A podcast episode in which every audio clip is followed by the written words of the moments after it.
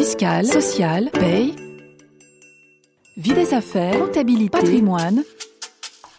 RF Play, RF Play, la chaîne de la revue fiduciaire de l'information à la formation.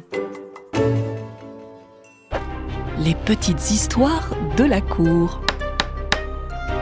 Aujourd'hui, dans les petites histoires de la cour, nous allons voir qu'il est important pour l'employeur de tout mettre en œuvre pour que ses salariés prennent leur congé payé. Dans le contexte d'une liquidation judiciaire, un salarié éducateur sportif réclame une indemnité compensatrice de congé payé au motif qu'il n'aurait pas été en congé sur la période du 9 au 30 juin 2014, contrairement à ce qu'indique son bulletin de salaire. Il justifie ses propos en produisant deux attestations relatant sa présence sur le stade le 28 juin 2014. La Cour d'appel ne fait pas droit à sa demande car selon elle, les éléments de preuve produits par le salarié ne suffisent pas à prouver qu'il a travaillé sur cette période. Le 28 juin 2014 étant au demeurant un jour de week-end, sa présence sur le stade peut tout aussi bien se rapporter à une participation à titre bénévole pour suivre son équipe. Mais la Cour de cassation n'a pas suivi les juges du fond. L'organisation des congés payés relevant du pouvoir de direction de l'employeur, tous les congés doivent être pris en fin de période, hors absence imprévue, alimentation d'un compte épargne-temps ou congé spécifique à venir, exemple, congé pour création d'entreprise.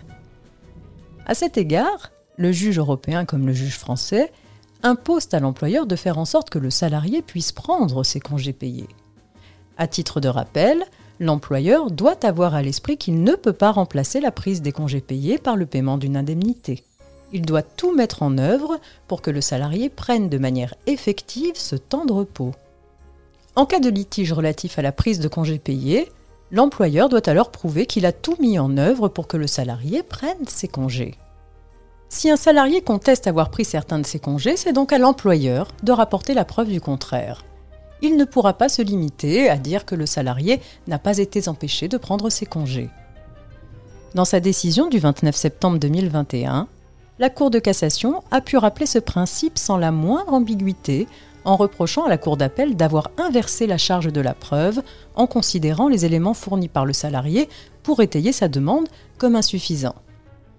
Soulignons que dans cette affaire, il ressortait bien du bulletin de paye que le salarié avait pris les congés en cause. L'employeur devra donc prouver que le salarié a réellement pris ses congés devant la cour d'appel de renvoi. À défaut, il sera redevable de l'indemnité compensatrice de congés payés pour les jours manquants.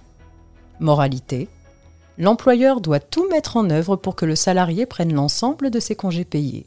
En cas de litige sur ce point, c'est à lui qu'il revient de rapporter la preuve que le salarié a bien pris ses congés. Les petites histoires de la Cour.